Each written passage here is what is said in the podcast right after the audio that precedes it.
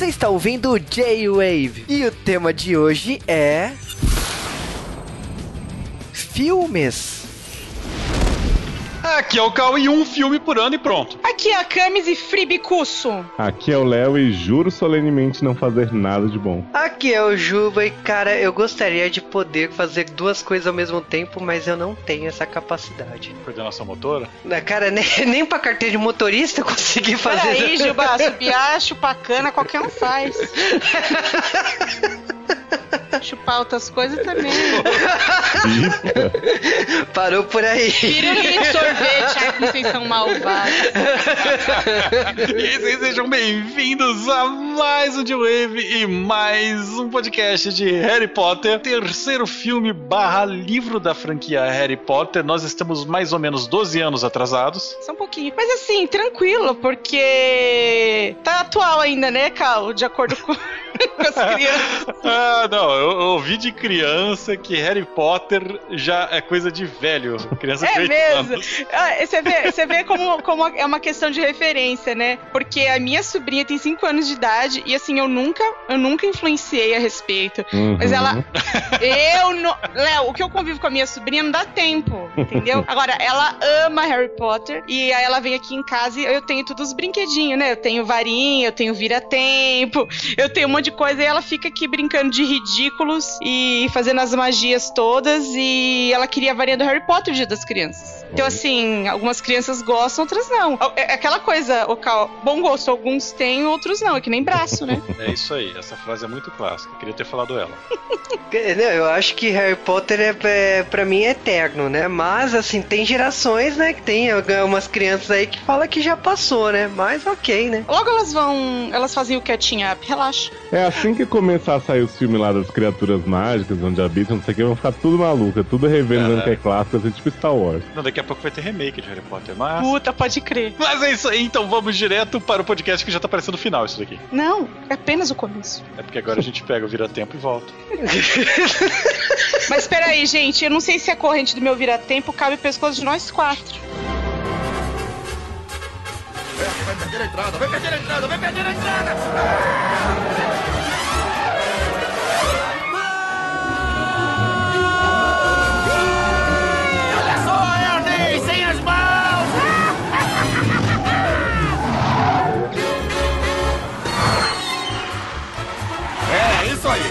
quase lá, quase lá!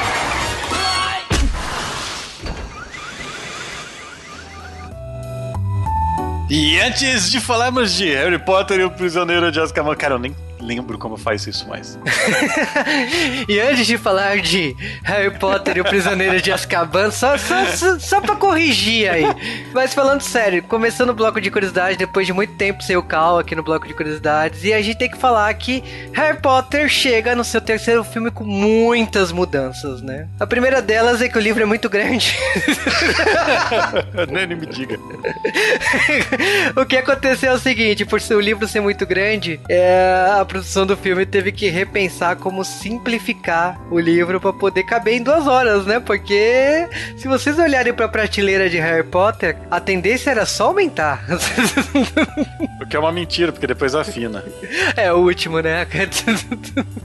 Mas o, o que aconteceu é o seguinte: Harry Potter, ele foi produzido aí o terceiro filme com várias mudanças, que inclusive é a troca do diretor. Chris Columbus, que era de Esqueceram de Mim e uma porrada de outros filmes aí, Gremlins e tal, a gente tem que lembrar dele que ele é foi o cara que trouxe Harry Potter por live action, né? Que ganhou carne e osso. Mas o cara tava des- desgastado, o cara tava sem fôlego nenhum pra fazer mais um. E aí chegou aquele momento que ele tinha que passar a tocha. Ele ia ser produtor, como de praxe, né?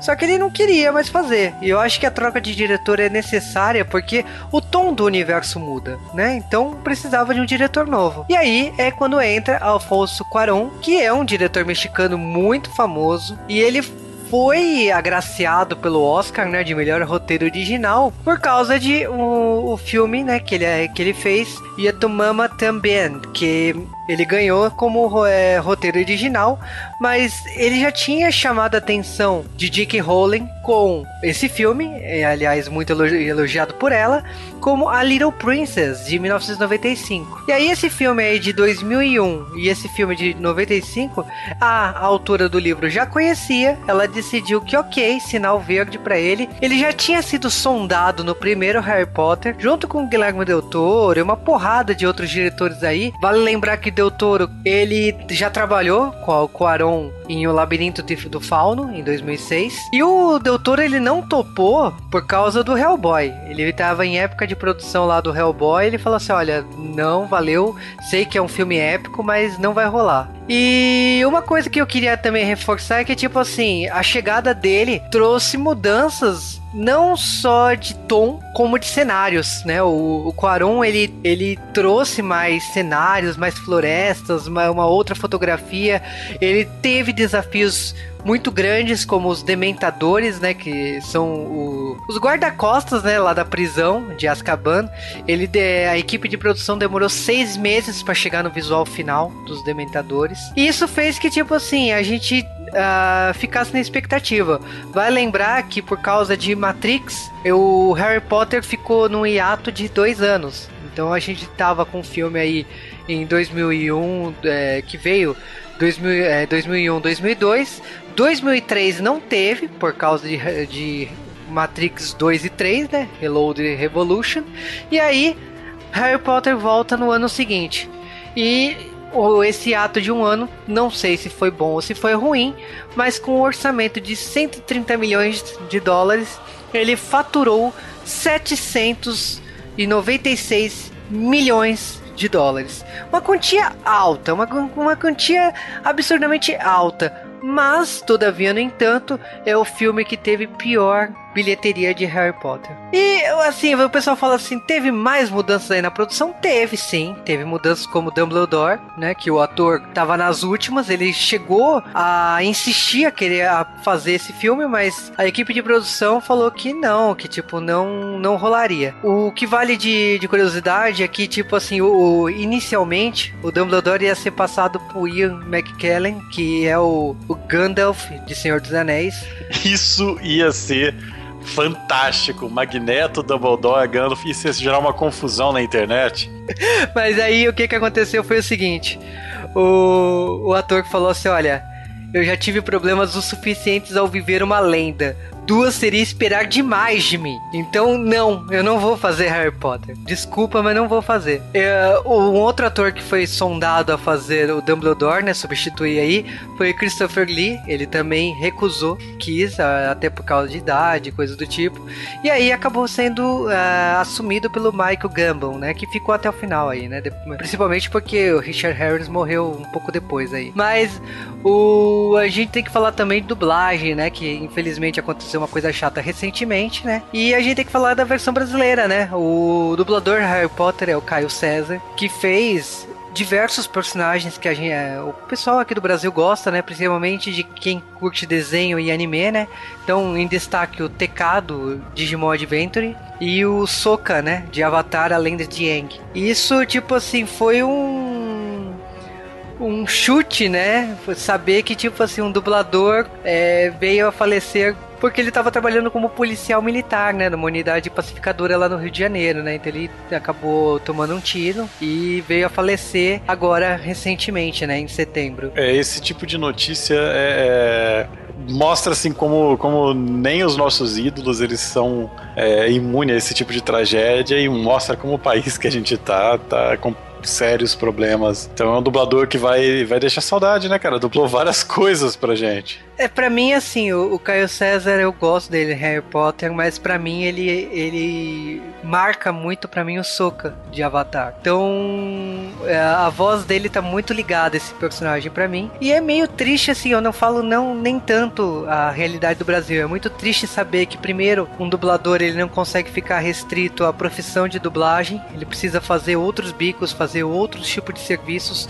E no caso, ele dividir aí com a profissão de policial militar Então, tipo, é uma profissão que é boa em alguns casos, mas em outros casos nem tanto. E também a questão de, tipo assim, mostra uma realidade do Brasil que eu não gostaria de mostrar lá fora. Então, por causa da morte dele, foi contado pra Jake Hawley que o dublador Harry Potter do Brasil morreu. E ela lamentou profundamente e desejou os pêsames pro, pra família do dublador.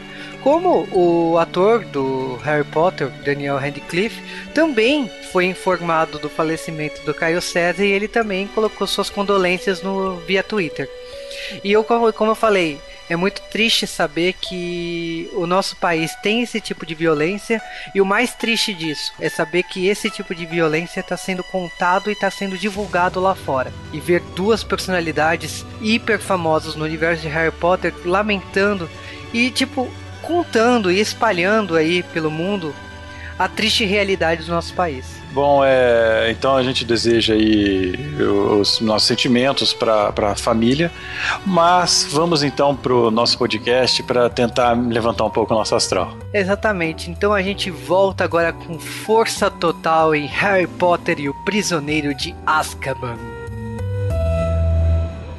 E o correio? Tem umas 200 corujas em prateleiras com código de cores, dependendo da urgência de se enviar a carta. A dedos de mel é o máximo. Mas nada supera zoncos. Nunca tive a chance de ir na Casa dos Gritos. Você sabia que O é... prédio mais mal assombrado da Grã-Bretanha, eu sei. Mas sabe, depois de um tempo fica meio chato, você não acha, Lone? O quê? Não. Chato? Ah, é... Muito deprimente. Ah, espera aí, eu já ia esquecendo. Comprei um negócio maneiro na Derviches e Banks. É um bisbilhoscópio de bolso. Quando há alguém suspeito por perto, a luz acende e ele gira. Eu pensei, sabe, que era uma boa. Já que Sirius Black quer me matar. Fico feliz que tenham se divertido. É sério. E obrigado por isto. Tem razão. É uma boa. Ah, cuidado com isso. Vou fazer você. Esquece. E em 8 de julho de 1999, ou quase 5 anos depois, de 31 de maio de 2004, sai o terceiro livro barra filme da franquia Harry Potter. Nesse caso, estamos falando aqui do Prisioneiro de Azkaban. Tive muito trabalho para aprender a pronunciar essa palavra. Por quê? Nossa, Eu sou uma pessoa que trava a língua fácil. cara, pra quem fala japonês, e tipo, é quase isso. Ah, por nada, pra quem fala português dá pra falar Azkaban. Mas faz Calcatraz, né? É. Opa, muito mais fácil. Mas a gente tá falando aí do terceiro filme, né? Terceiro livro. Tem mudança, né, na produção aí, né? Com, com a chegada do diretor. Alfonso Cuarón? Ele chega também pra mudar o tom do- dos dois primeiros filmes, que tem um tom mais infantil. Ele dá, ele dá um tom mais Porra adulto, né? Mais de ter- Porra, louco. Ele é, total. É, é uma marca do, do diretor. Eu acho que ele conseguiu transmitir isso muito bem dentro da franquia do Harry Potter, né? Eles tinham um desafio, né? Porque é o seguinte, a galera, enquanto tava assistindo o- o- e lendo os livros do Harry Potter, eles- o pensamento era assim: esse- essa galera tá crescendo. Os livros, eles vão traduzindo essa linguagem, eu acho, com bastante facilidade, assim. Então a minha impressão é de que o livro vai amadurecendo junto com, com o Harry e os outros personagens, sabe? As histórias, o jeito dela ser contada e tal. E o filme precisava disso também, porque eles já não são mais crianças, eles já são ali adolescentes, eles estão com 13 anos, indo pra 14 ali. Então, assim, não dá mais pra você tratar é, a história como uma história infantil. Você tem que botar alguma aventura aí, alguns twists malignos. É, nesse ainda não tem questões de romance, mas tem um. Começa uma insinuação ali do, do Ron e da, e da Hermione, mas, mas ainda vai, de- vai, vai demorar um pouquinho pra engatar. A partir do, do quarto filme é que isso fica mais firme, né? Mas eles precisavam fazer essa transição, era necessário, né? Uma coisa que eu queria perguntar, tipo assim, pra mim, eu tinha lido os dois primeiros livros juntos, né? E esse livro eu já peguei no lançamento, né? Já foi o primeiro livro que eu, que, que eu comprei logo quando saiu, né? Em 2000. Queria saber se a Camis e o Léo, eles tiveram a mesma coisa na época, né? Não, menino, eu, eu li depois que já tinham saído todos os livros. Nossa! É, mas esse filme, ele começa de novo, como foram até agora os três filmes ou livros, né? Que é com o Harry na casa dele nas férias ou antes de ir pra aula. E só que dessa vez a gente tem uma cena de Harry e o Estranho, né? Cara, é muito rápido essa entrada, porque a gente tá acostumado desde então, sempre aquele comecinho básico, né, do bullying que ele sofre na casa dos tios, né, e tal. Só que dessa vez, tipo, como a gente tem a quebra do paradigma, né, mais uma vez, né, que a gente tem a, uma parente nova, né, que enche o saco, né, que Ah, é... você acha? Achei ela tão doce. Passa lá, é a tia que eu pedi a Deus. Todo mundo tem uma tia Guida. Nossa. Todo mundo Você tem. pensou na sua, hein? É, Tá minha tia. Opa, então, como eu tava dizendo. Eu É, conheço a sua tia. Só, só a única diferença é que minha tia é bem magrinha, né, Juba? A única diferença. É que, você, não, assim, é que você não fez essa, essa magia enquanto eu tava com ela. rolou, não, com- não- Sabe o que, é? É que assim, eu, eu ainda não recebi a carta, sabe? Eu tô com a minha passagem aqui da, do trem já comprada, tá aqui em casa. Eu tenho todos os apetrechos, os livros, tudo, mas não chega a carta, tá atrasada assim, uns, uns 20 anos. Só isso, eu tô guardando aqui. Um dia vem, vem o supletivo pra mim, eu tenho certeza. É, e aí, menino, é, esse, esse começo é bem mecânico, na verdade. Isso vai ter em absolutamente todos os livros e todos os filmes. Não vai mudar. É, se você ainda não viu, se você ainda não leu, fique sabendo. É, ela, a, a, a J.K. ela utiliza esse recurso básico e essa, essa linha temporal todo ano. Então ela sempre começa o livro nas férias de verão, né? E aí ela parte pro primeiro dia de aula e começa a desenvolver isso aí. Isso acontece em todos, sabe? É, Os Dursleys são a parte da J.K. Rowling fazendo tipo comédia britânica. Isso, dark, né? exato. Quer muito fazer esse- essa passagem. É não, e assim, eu gosto muito dessa parte do começo, porque é um, um contraponto com todo o resto, né? E a eu, já, eu já acho o fim aquele tio, né? A, a tia Petúnia, pra mim, é o O do Borogodó. E a gente tem o Dudinha, né? Que eu Gente, odeio como chamar de Dudinha Dudinha. tá retardado nesse Nossa. Dudinha come, come, come. Parece um retardado comendo. Só come, não fala, não opina. Sabe, parece que. Sabe, tá em outro mundo. E aí vem tia Guida, gente, que linda aquela mulher voando, feito um balão. Eu achei o máximo aquilo. Eu E gosto as calcinhas dela?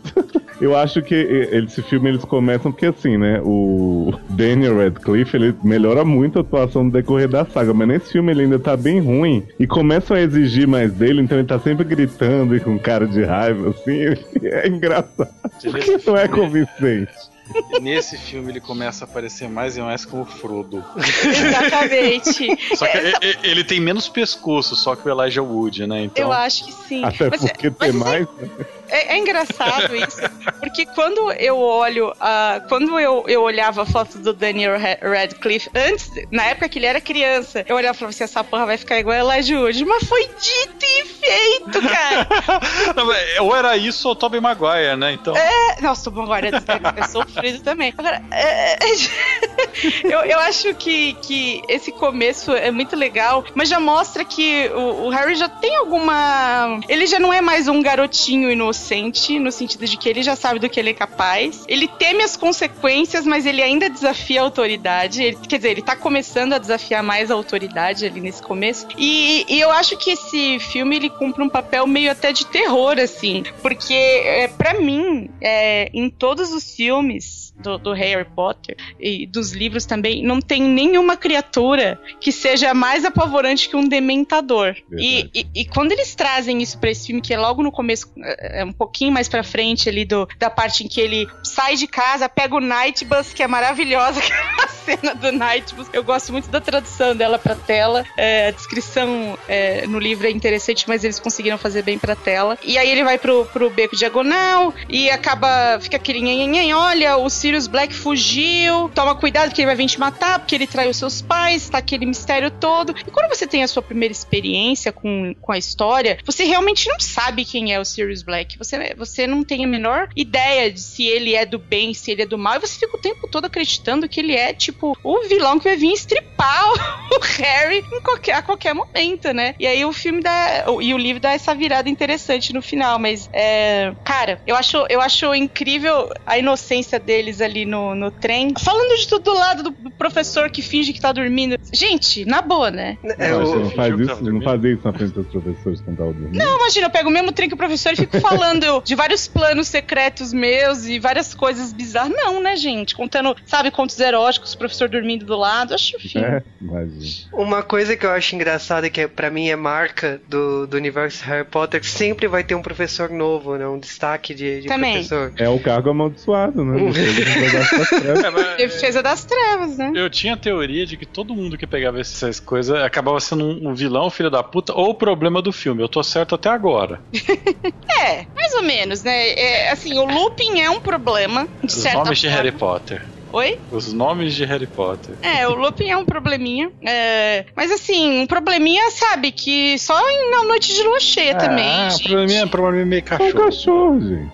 É, um dog, sabe? Quem não gosta de pets? Mas é, é- é interessante que o Ministério da Magia, logo nesse começo, ele tá disposto a aliviar a barra pro Harry Potter, porque sim, né? Porque sim, porque nessa época o Harry ainda é considerado um herói. Ele é uma celebridade do, do mundo dos, dos bruxos. E, e ele é aquele. é- é- é- ali naquele universo, ele é uma criatura, digamos assim, mimada e querida por ser o salvador e quem destruiu o, o- o- aquele que não deve ser nomeado, né? Mas isso aí, vamos ver quanto tempo dura. É, e o, e o Ministério da Magia, ele tá sempre na merda, assim, desde o começo da série.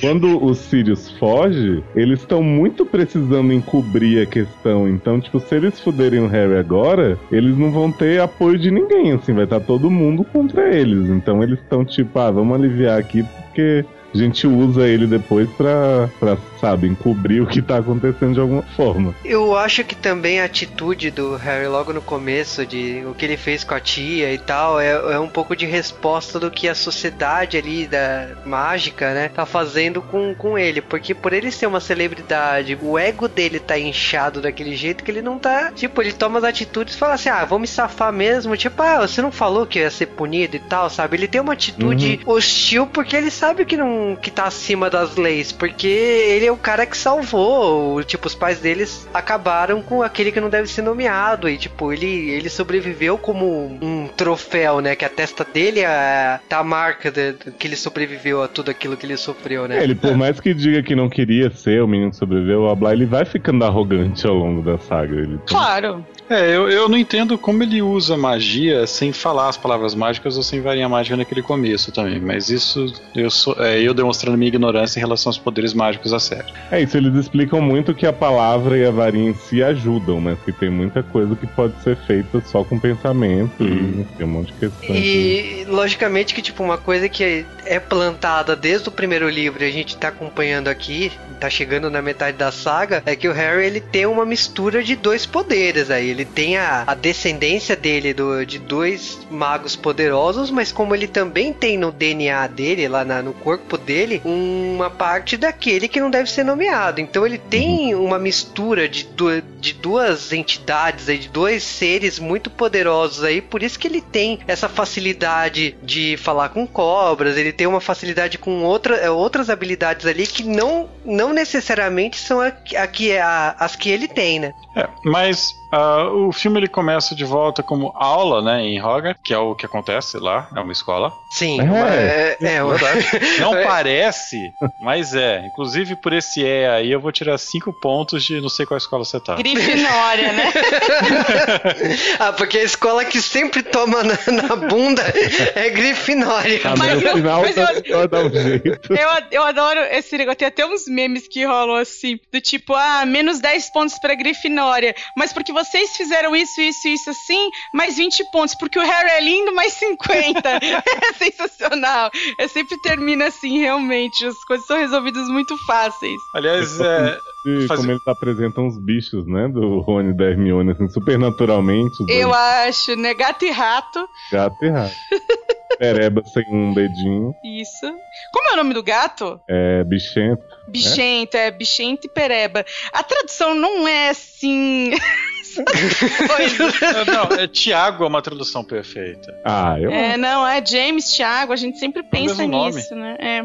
Mas, é, cara, o- filme. é, ele já começa de volta a introdução de um novo professor, e dessa vez parece que é um professor que não é, é nem um cara cheio de segredos, nem um cuzão. É alguém que realmente está tentando ensinar os alunos a se proteger da. Não da, é um cara da- com da- turbante que fala, nem um outro que é celebridade, tipo. É, é, e- é um professor que realmente ensina e tenta ensinar os caras de verdade, enfrentando um bicho-papão. Ai, gente, posso falar? Eu adoro essa cena do Bugman lá. Ah. É, eu acho sensacional. É, e eu gosto do lance de que é, o bicho-papão, ele na verdade, ele toma a forma daquilo que mais te assusta, é, daquilo que já faz parte dos seus pesadelos, né? Então, puta, eu achei essa uma, uma apropriação muito legal que, que de uma lenda, enfim, mito urbano aí, se chamem como quiser, é, pro filme, assim, eu acho bem bacana. E eu gosto das transformações, né? Imagina o coitado do, do Snape tendo que se vestir igual avó do. do- Foi, foi Do nesse Neville. momento que eu, eu nunca tinha percebido, mas foi nesse momento que eu percebi que o Snape é o Ozzy.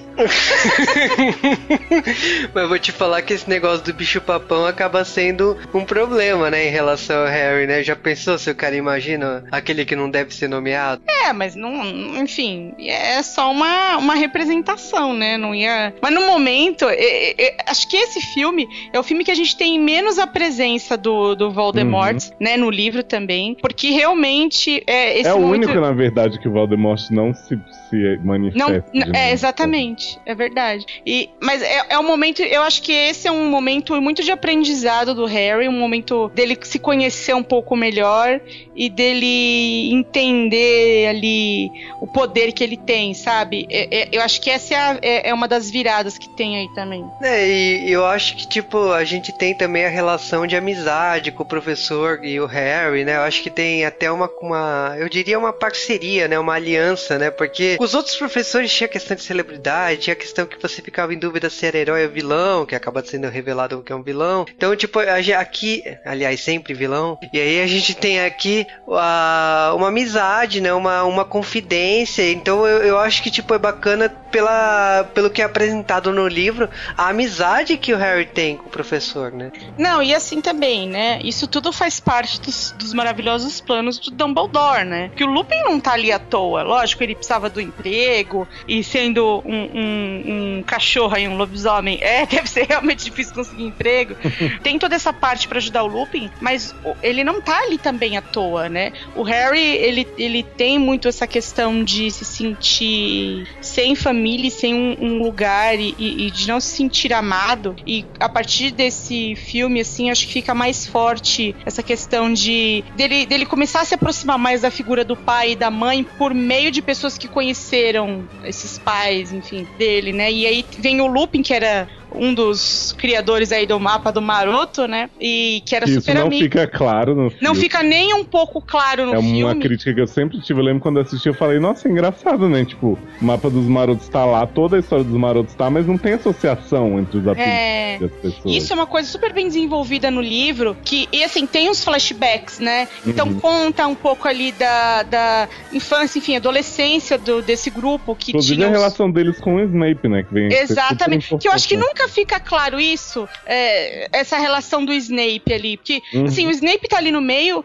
com o Sirius, com o Lupin, com o próprio Peter Pettigrew. Pettigrew ali e tal. É, e, no, e no caso com, com o James, né? O Thiago, o Potter, enfim, como queiram chamar, que é o pai do Harry. E, e- e nunca fica clara essa relação, assim, nos filmes, eu acho. Que isso Pois deixa é. muito a desejar. Eles fazem a grande revelação do Snape mais pra frente, né? Que é uma ceninha, um flashback super rápido.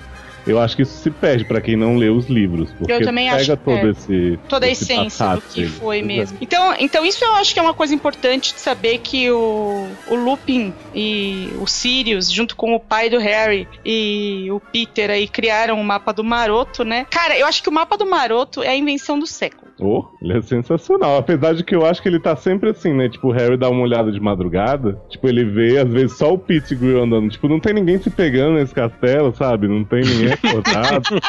É Aí você só vê lá o Dumbledore se pegando com quem, hein?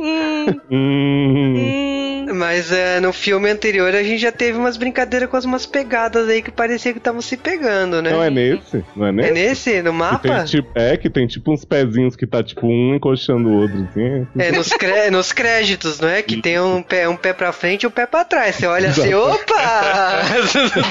Tá mas- rolando, hein? Ó, Tá tendo, hoje tem. Uma coisa que eu achei interessante desse filme, que, que realmente são os atores estão crescendo de filme a filme, então nesse filme a Hermione ela tá maior do que os dois, né, apesar do Ron ter dado uma espichada. Mas uma coisa que eu fiquei olhando, eu falei, caraca, será que mudaram o ator? Foi o Neville, velho. Que um moleque de repente apareceu com 3 metros de altura.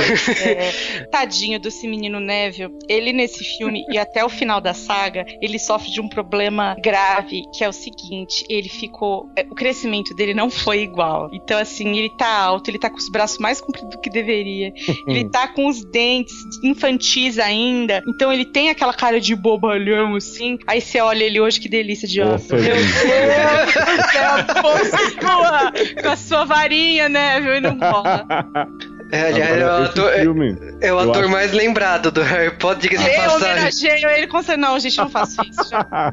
Esse filme me impressiona muito a parte das cenas fora do castelo, que eu acho que é o que mais tem mesmo, porque eles têm uma parte muito das aulas com Hagrid, né, pra ver o hipógrafo, e tem aquela parte que eles vão voltar no final, que é desse gramadão, assim, os barrancos. Eu acho muito legal o que eles fizeram de...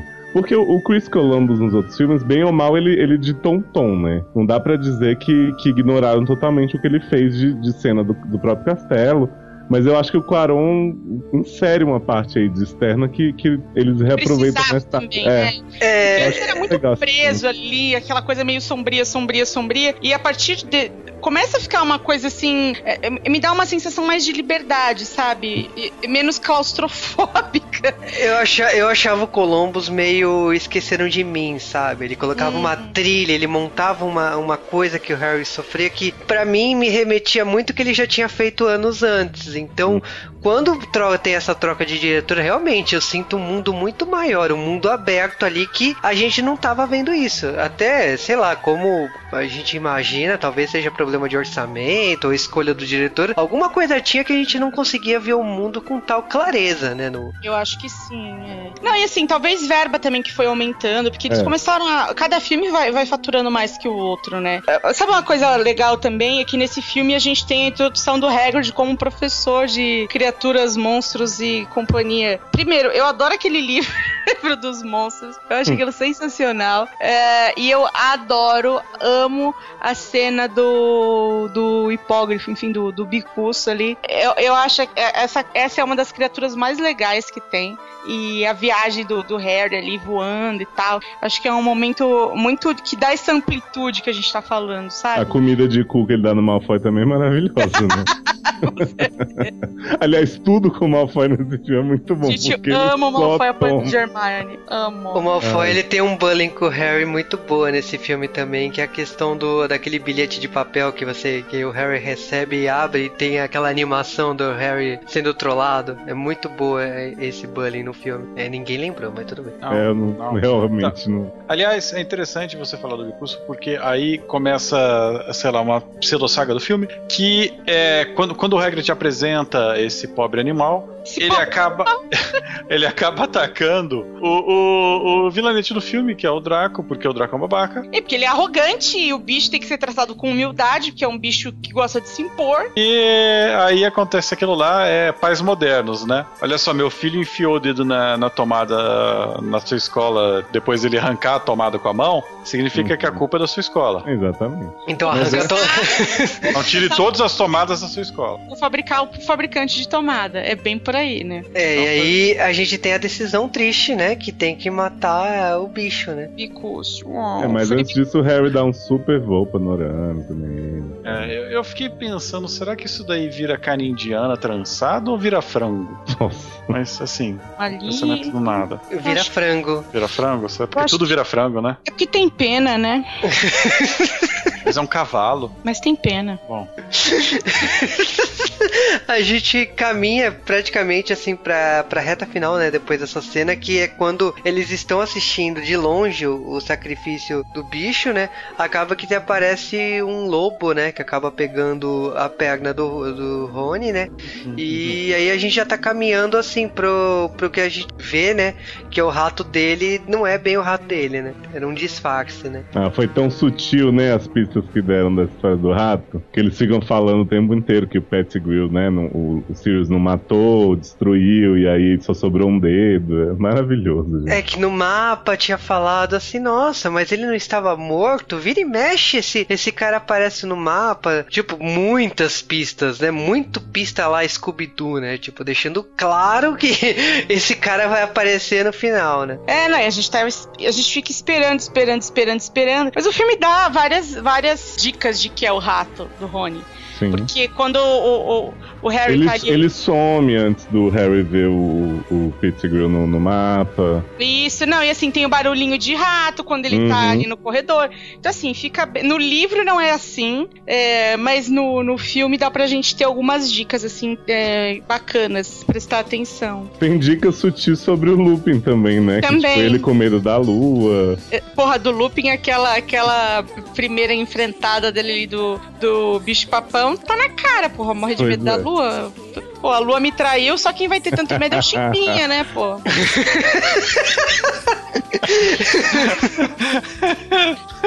É, Se Então, não é Chimbinha, é lobo, é lobo só. Agora, você sabe que o, o Lupin não é o professor novato que eu mais gosto desenho. Quem é? Ah, eu sei quem é. Porque tem Como- Sibilão, né? Ai, gente. Amo Sibilão, gente. Amo Ela essa quase mulher. aparece no filme, mas no livro ela é maravilhosa. Não, e adoro a leitura da folha de chá, que é, e Hermione fica como, né, quando ela não, quando ela fala que aquilo tudo é bobagem. Ah, Isso não é uma ciência, né? Comprovada.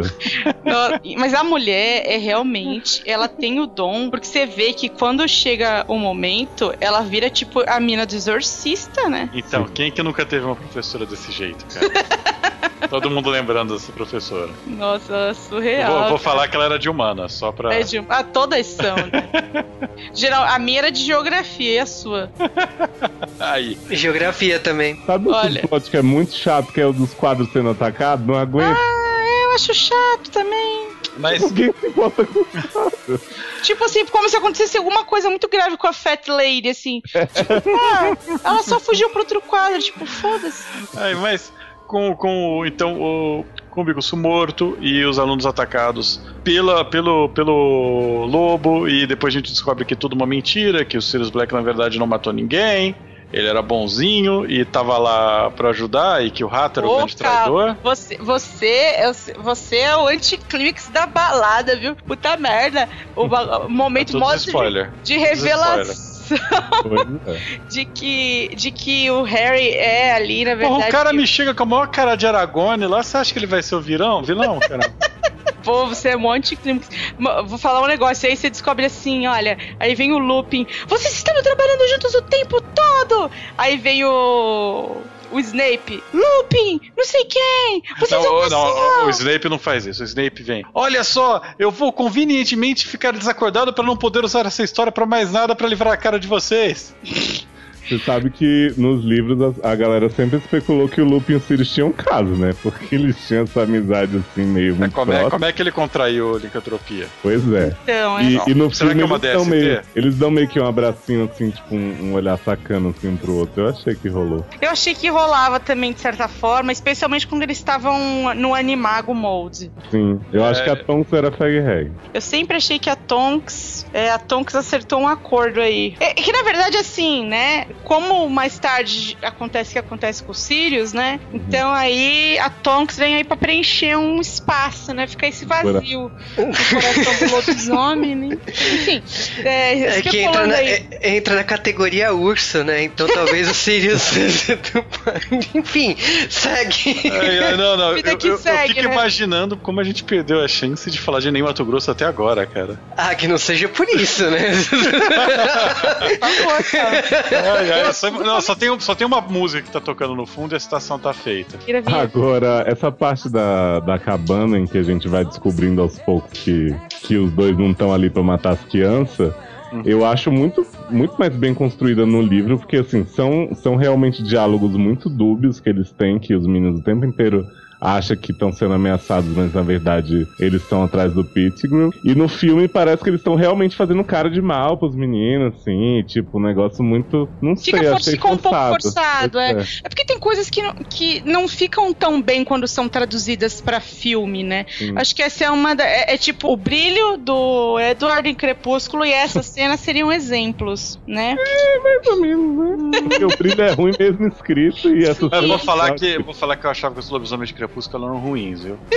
Aí eu vi isso daqui, cheguei à conclusão que o lobisomem bom é em Buffy só. É, mas é, você tem que considerar que esse filme é uns 5, 6 anos antes de Crepúsculo, tá? Então não. CGs mudam muito em pouco Então, tempo. né? Lobisomem Bom é um filme do, do, do Michael J. Fox de 86. Talvez. Caralho, hein? Só pelúcia grudada, aquele lá que é bom. Mas, Filme pra falar no, no J-Wave, inclusive. Olha, é- Mas é, a- é uma coisa que tem muito importante que a gente nem comentou ainda, na verdade, que é a primeira aparição do patrono, né? Que é como se proteger na casa do, do dementa, dos dementadores, né? Que é a- aí a, lição mais importante que o Lupin deixa pro, pro Harry. E é algo que, assim, eles trabalham bastante nisso, demora bastante tempo, porque é difícil de conjurar um patrono, né? É. E o Harry, na verdade, nem sabia exatamente que ele estava conjurando um patrono e, e como isso ia funcionar. E ele duvida dele o tempo todo. E, e é nessa hora é, que a gente estava até comentando um pouquinho antes aí no começo do, do, do podcast, que eu acho que o Harry percebe esse potencial de verdade que ele tem. Porque ele sempre acha que alguém tá vindo para salvá-lo. É, e é sempre ele tá nessa posição de que é, é, chega no, no momento, no X da questão, ele tem que se virar. E dessa vez, eu acho que ele fica assim, cara, é, se eu conseguir enfrentar o meu maior medo, que são os dementadores, e, e ele consegue salvar ele e, e aos Sirius ali no final, né? Ah, que o beijo da morte se aproximava e tudo mais. A partir daí, pra ele, é meio que o o limite, sabe? Ele já conhece um pouco da capacidade dele real, ele já confia mais nele. Isso você vai perceber nos outros filmes, nos outros livros, né? E eu acho, eu acho legal pra caralho o espectro patrono também. O patrono tem uma questão que ele, a pessoa tem que pensar em tudo de mais feliz pra ela. E o Harry até então achava que não tinha muito. é tipo né, pra o que voar no pensar. Peter Pan. Mais ou menos isso. É, que é o contraponto da questão do, do bicho-papão, né? Porque o, o- a história começa com a questão do bicho-papão e depois começa com o treinamento dele, que ele tem que pensar numa coisa boa, né? Que é Sim. meio Peter Pan. Então, são dois contrapontos que acaba é, gerando uma coisa que é o patrono, que é uma coisa que você, assim, qualquer leitor de Harry Potter, qualquer pessoa que é fã dos filmes Harry Potter, lembra principalmente disso nos próximos filmes. É uma das O- coisas mais faladas. O e vai patrono. bastante, né? O patrono tem uma coisa nos livros que eu acho que a tradutora ali, a Wiley, fez uma coisa que gerou muito bullying, que ela é meio bipolar, né? Tipo, a cada livro ela muda uns termos. Então, tipo, eu lembro quando eu li o terceiro livro, ela descrevia que o patrono, tanto do pai do Harry quanto do Harry, era um alce. E a partir dos outros ela começa a falar que era um veado. Então eu acho que ela gerou uma comoção desnecessária entre as crianças. Não, sei. e Ah, é mas- um viado, porque assim, É, a imagem que você vê ali, obviamente, é do Bambi, cara. Ah, Então, ela mas a, a hora que eu vi. alce. A hora, a hora que eu vi aquele cervo dourado lá, prateado, brilhante, na verdade eu pensei numa outra coisa, eu pensei em Mononoke Hime, né? A princesa Mononoke, o espírito da montanha, que é basicamente um outro viado brilhante. Não. Um Pokémon, cara. É, tem é um Pokémon também. Eu fiquei olhando pra aquilo lá e falei, bom, tá bom, né? Mas no, no final não dá nada certo, né? O Harry acaba indo pro hospital, o Ron acaba indo pro hospital mais ainda, porque ele tá com a perna quebrada por culpa, sei lá de quem. Da mordida dos Sirius, Da né? mordida, Harry então, não. ele vira um né? lobisomem, será? Não, ele não é um lobisomem de verdade. Bom, O Harry decide poupar o Pettigrew, que claramente não é confiável, porque ele tem os dentes tudo separados e fica falando. isso é verdade. E ele é feio, né, gente? Muito gente feio. feia geralmente não é confiável. Ele é tipo o avô do Neville, assim, tipo, ele é muito. Mas aí o que acontece é que eles chegam à conclusão que ó, agora fudeu, o Sirius perdeu, o Bicus tá morto e perdemos hoje, perdeu o Playboy e ainda, ainda por cima o rato tá solto. É, e aí vem o grande lance do vira-tempo, né? O objeto aí que a Her- Hermione tá usando desde o começo do filme pra poder participar de, do dobro de aulas do que um aluno normal participaria. Eu vou falar um negócio pra vocês, viu? Eu sou nerd, mas a Hermione, puta que eu pariu, viu? Vou falar que eu ainda acho pior, mas na verdade isso poderia ter resolvido todos os problemas que aconteceram no filme em todos os momentos. Poderia, mas eu, eu gosto de como foi usado ali. Porque você tem algumas dicas quando você tá vendo aquilo da primeira vez. Uhum. E quando você vê pelo bastidor, né, que é o que eles estão ali realmente alterando o tempo, que os acontecimentos, você vê tudo se encaixando e você fala, aham, sabe? Aí você vê que na verdade o Bicuço desde o princípio não tinha morrido porra nenhuma, que tinham cortado na verdade uma abóbora só pra Não, não, e eles, eles não explicam tão bem no, no filme, e claro, mesmo a explicação do livro pode ser falha, porque você vai mexer com viagem no tempo, vai ter Vai ter sempre cagada. furo, mas eles, eles batem muito a questão que a Hermione só voltava no máximo um dia, que ela não podia mexer coisa de muito tempo atrás, então não poderiam, né, tipo, voltar pra quando os pais do Harry morreram, que tinha tudo aquela coisa de não ser visto, de ser sempre muito perigoso você mexer em alguma coisa porque você podia, né, tipo, de certa forma gera um, um pouco de plausibilidade pra eles poderem usar só pra aquilo e não mexer mais o negócio depois. É, é, com certeza. Não. É, pra mim foi uma resposta satisfatória e, tipo, eu acho que a personagem acaba sendo lembrada aí até o final exatamente por isso, né? Porque ela sendo nerd, eu acho plausível ela usar a favor dela, ah, poder assistir o dobro de aulas, poder usar, ao, ao mudar algumas coisas aí na Sabe que eu cronologia. acho que ela é noob, porque eu já assisti duas aulas no mesmo horário sem ter magia nenhuma. Você tirou as notas dela? Não, mas. Então. Mas sabe que eu acho um- uma das coisas que eu posso dizer que o filme fez ainda melhor que o livro essa parte quando eles voltam, ah, como encaixa a interação deles com eles mesmos e, sabe, da, da coisa de tipo, ah, a gente não tá saindo da casa, aí ela começa a jogar. Você imagina Ah. se 30 anos antes tivessem feito um filme sobre isso? Imagina, menino. E aí a sequência, o cara vai lá no primeiro filme, mexe no primeiro filme sem fuçar em nada?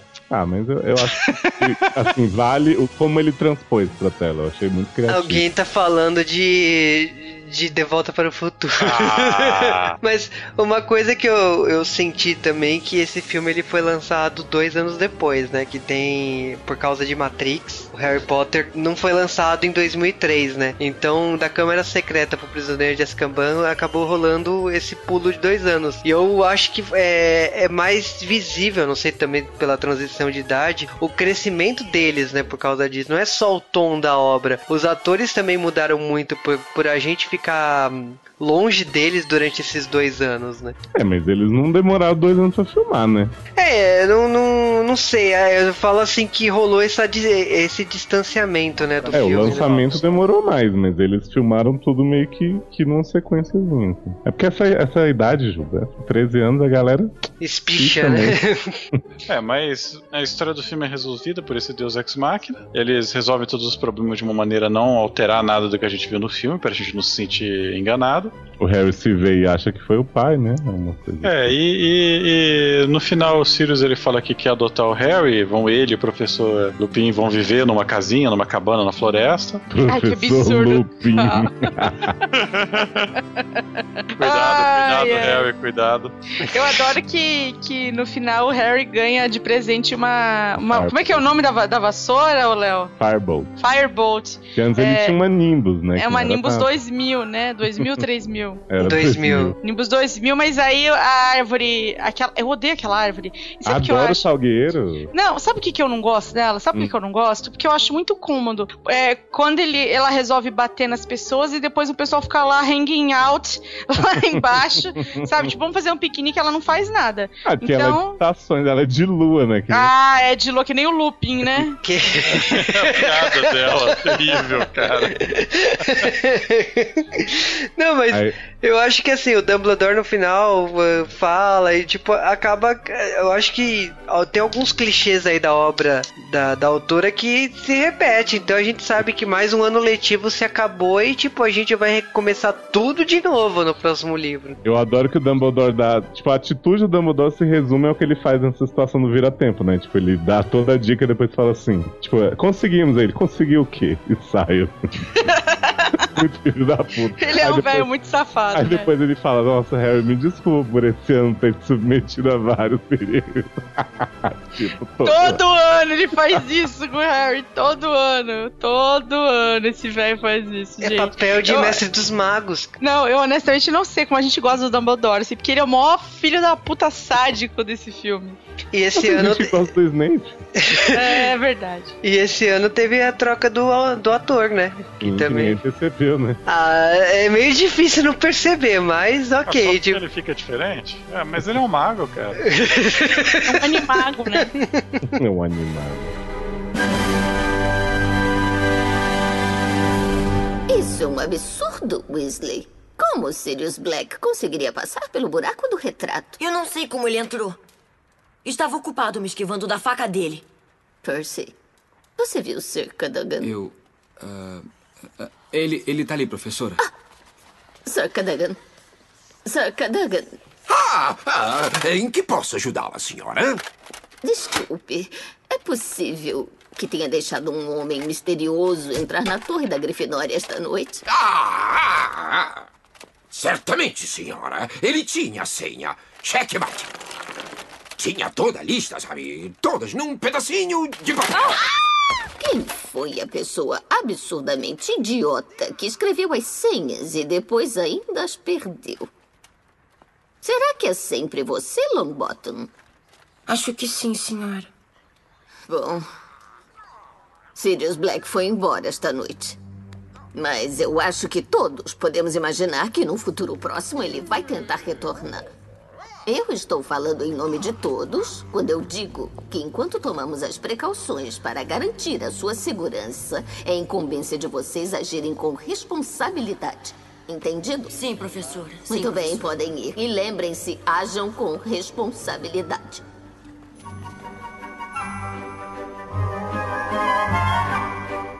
Harry Potter e o Prisioneiro de Azkaban. Aliás, o prisioneiro não, na verdade é o fugitivo, porque sim. É o Esse, fugitivo, eu falo do jeito que eu quiser. prisioneiro, Não, é o fugitivo, porque ele não tá mais prisioneiro, lembra? Ele fugiu. Ah, No começo do filme, até antes. Mas é que ele, muitos anos da vida dele foi prisioneiro. É, mas é Ele é definido pelo, né, pelo tanto de tempo que ele passou lá. Não, Isso, isso daí já, já é um problema, já é um problema da sociedade que a gente tem que evitar. tem que ter integração É dos bruxos rotular as prisioneiros, pessoas, é. né? Não pode fazer isso. Esse foi um filme, como sempre a gente tá assistindo aqui os Harry Potters uma vez a cada ano. Eu sou totalmente o novato, não tinha lido os livros, não tinha visto os filmes. Tô vendo só pro podcast. Então, o primeiro eu falei, cara, eu gostei do primeiro, achei legal, eu indicaria. O segundo é, já foi um pouquinho pior que o primeiro, não, não sei se valeu a pena, ele não, não é um filme tão cheio de coisa quanto o primeiro. Esse filme, esse terceiro, pra mim, dos filmes, ele foi o mais fraco, porque eu tenho a impressão que, eu, que não aconteceu nada. Talvez por ter uma hora a menos que os outros, mas eu tenho a impressão que aconteceu muito pouco, que a história foi muito corrida e a coisa podia ter sido melhor contada, né? O, o livro tem uma riqueza de detalhes bem maior que o filme acaba deixando de lado, acaba ficando meio estranho. Então, nesse caso, se eu tivesse assistindo Harry Potter agora, em 2000 e tralalá, sem conhecer nada da saga, eu teria parado aqui. Na verdade, eu teria parado antes, mas eu já teria parado aqui. Mas vamos ver, ano que vem tem mais, porque sim, né? A gente não tá conseguindo fazer mais de um por ano e eu vou ter que continuar assistindo. Nós vamos ter 40 anos quando acabar essa saga. Olha, o próximo é o melhor, gente. Melhor adaptação. Gente, eu vou falar pra vocês uma coisa. Eu sou aí uma, uma admiradora de Harry Potter, enfim, da franquia em livros, filmes e enfim, em tudo. Eu concordo com o Carl a respeito é, das, desses problemas de tradução do filme. é, do filme não. Do filme, inclusive, por ser é, menos extenso que os demais, de repente deixar de colocar aí coisas importantes. Mas isso, assim, não é um privilégio exatamente só desse filme. Isso acontece um pouco nos outros também, né? Então, na verdade, é, é, eu sempre recomendo a experiência completa, né? Que é você ler e depois assistir. E nunca o contrário. Porque você vai. Você preenche as lacunas que você precisa quando você faz a leitura primeiro, né? Mas de qualquer forma, eu, eu gosto. Eu gosto desse filme, do, do, do da franquia do Harry Potter. Uh, eu acho que ele é, como a gente tava falando, é um filme diferente dos demais, né? Por não ter essa questão aí do, do Voldemort tão presente, uh, de trazer essas questões familiares e emocionais, e da questão do Harry se conhecer um pouco melhor aí. E, e eu, eu, eu, eu recomendo, sim, eu acho bacana. E, cara, eu vou falar uma coisa: eu adoro que o filme tem uma hora menos, apesar dos pesares, entendeu?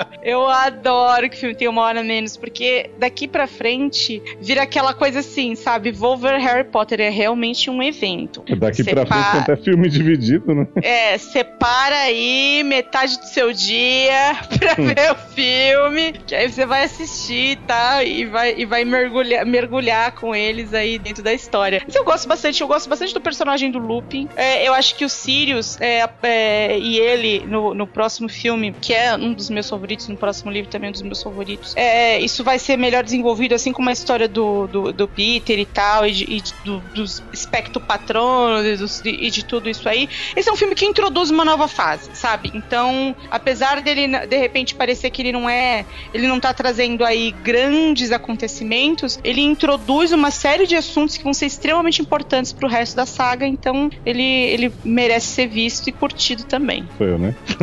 eu sempre, sempre quem pergunta, né? Esse livro é o meu favorito, ele inclusive é o primeiro que eu li, respondendo tardiamente a pergunta do Caraca, Juba. Olha! dúvidas você teve? Pois é, o que que acontece? Eu sou de uma época em que os livros eram numerados. E aí eu cheguei na biblioteca da minha escola, vi Harry Potter Prisioneiro de Azkaban, falei, ah, não tem número, começa nesse. Comecei a ler, percebi que tinha alguma coisa que eu estava perdendo, mas eu acho que a Rowling é muito boa em, em retomar algumas coisas. Até o terceiro livro, pelo menos, você entende muita coisa, mesmo pegando do meio da saga. Então, eu comecei por esse, depois peguei o primeiro e o segundo, e aí fui vendo, fui acompanhando pelo lançamento. E eu gosto muito, justamente, do, da questão do Voldemort não ser o evento final, não ser o confronto que ele tem que ter. E mesmo assim eles conseguirem fazer uma história muito interessante, conseguirem apresentar essas questões da família do Harry, dos amigos dos pais dele. E eu lembro de quando, quando eu vi o filme, eu fiquei muito chateado justamente pela questão da adaptação deixar muita coisa de fora. E aí eu acho que algumas coisas eles resolvem nos filmes seguintes, eles até explicam coisas que, que ficaram faltando nesse. Mas lembro de ter achado o filme bem incompleto quando vi. Hoje em dia eu vejo ele com muito carinho, assim, eu acho que ele visualmente é, é, é um dos mais diferentes. Você pegar a direção a partir do quarto, mesmo sendo um diretor a cada filme, é tudo muito parecido, tudo muito sombrio. E o Quaron, ele tem elementos só dele, né? Você vê a cena do Night Bus, tem uns elementos mexicanos. É, essa parte externa que ele faz é diferente de todos os outros filmes depois. E é uma, uma quebra do, do, visual do Chris Columbus ali, bem infantil. Então acho que ele acerta muito na questão visual mesmo. E ele, eu acho que ele começa a puxar mais a atuação dos atores, aquele negócio que eu falei do Daniel. É engraçado que ele é meio ruinzinho, mas, mas eu acho que foi quando eles começaram a realmente puxar o pessoal para atuar mais. Eu acho que a Emma Watson e o menino Rupert já estão bem melhores. Eu, eu rio muito do pavor do, do Ron de aranha e aquelas coisas engraçadinhas que eles começam a fazer com eles. E eu acho que hoje em dia é um filme que eu gosto mais da saga do que eu costumava antes. Mas ele realmente tem vários problemas e eu acho que a partir do quarto que eles começam a resolver melhor isso de não deixar muitos elementos importantes de fora. Eu acho que eles começam a realmente cortar o que não precisava, sabe? Umas coisas de elemento do livro mais divertidinho que pode deixar de fora. E eles começam a deixar elementos mais importantes, mesmo fazendo uma mudancinha aqui outra ali. Acho que eles resolvem melhor. Mas eu, eu recomendo muito o, o filme principalmente o livro. Acho sensacional. Olha, falando do filme, eu considero o filme interessante por trazer a maturidade que o personagem precisava, né? Depois dos dois primeiros filmes, né? Mas em relação ao livro, eu confesso que assim, eu até por ter lido os dois primeiros, num outro período na escola e ter esperado o lançamento, esse aí foi o primeiro que eu peguei no lançamento, depois disso, até a reta final eu ficava anos aí esperando a autora lançar o livro, então foi a partir de aqui que eu, é, eu acho que eu pude admirar melhor e entender melhor o universo dela e, tipo, por ter essa demora, essa espera, e nesse momento ainda não tinha o filme, o primeiro filme sendo lançado, era interessante você imaginar, né, na sua imaginação criar os, os personagens ali. Em relação ao filme, tipo assim, eu, confe eu confesso que não assisti na época, acabei assistindo para hum. gravar o podcast. Oh. eu tem muitas das marcas do diretor realmente, e eu acho que na época época eu não assisti o terceiro filme exatamente porque eu fiquei um pouco decepcionado pelo Chris Columbus no segundo filme. Eu achei que ele deu uma cara muito igual. E para quem tá lendo os livros percebe que a autora ela muda o tom em cada livro, assim, por mais que o primeiro e o segundo sejam mais parecidos, eu acho que faltou isso na, na adaptação do, dos cinemas. E esse terceiro consegue isso. Tem uns problemas de roteiro ali, mas eu acho que é por causa da duração. Eu acho que você resumir um, um ano letivo num livro em duas horas em tela é problemático é, para o diretor e para o roteirista aí. Mas, em, em sumo, assim, você assistindo, para quem lê o livro, eu acho que é um bom trabalho, assim, de, de imaginação. Todos, tudo que você imaginou no livro tá lá, tipo, tá, tá bem conduzido, tá com bons efeitos. Eu acho que não, não desmerece a adaptação ali. Tem, tem seus problemas, mas tá bem representado. E, como vocês tipo, eu acho, né, que os dois atores do, do, do Ron e da Hermione, eles, ela, eles estão anos-luz do Harry Potter, infelizmente. Eu, não tanto nesse, mas eu acho o próximo filme mais evidente isso. Que isso, pô. O Daniel atua muito na cena da banheira do quarto. Não, então, a, a cena da a banheira. moça fica masturbando ele. A cena da banheira é, é constrangedora nos quartos. É muito constrangedora. Mal posso esperar. Vocês sabem que descobriram esses dias que a Murta, a atriz que faz, é o Daniel Radcliffe, né? Com peruca. Não acredito que descobriram esses dias.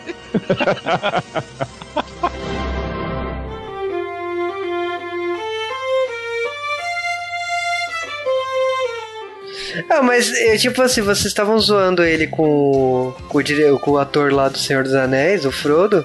Pelo menos ele faz filme bom, né? Que tipo assim, eu, eu achei a comédia romântica dele lá Ah, é boazinha. ótimo. Eu gostei Ai, é muito. uma graça, né? Aquele tem outro que ele tá com chifres, eu também gostei, não achei. Não, não achei ruim.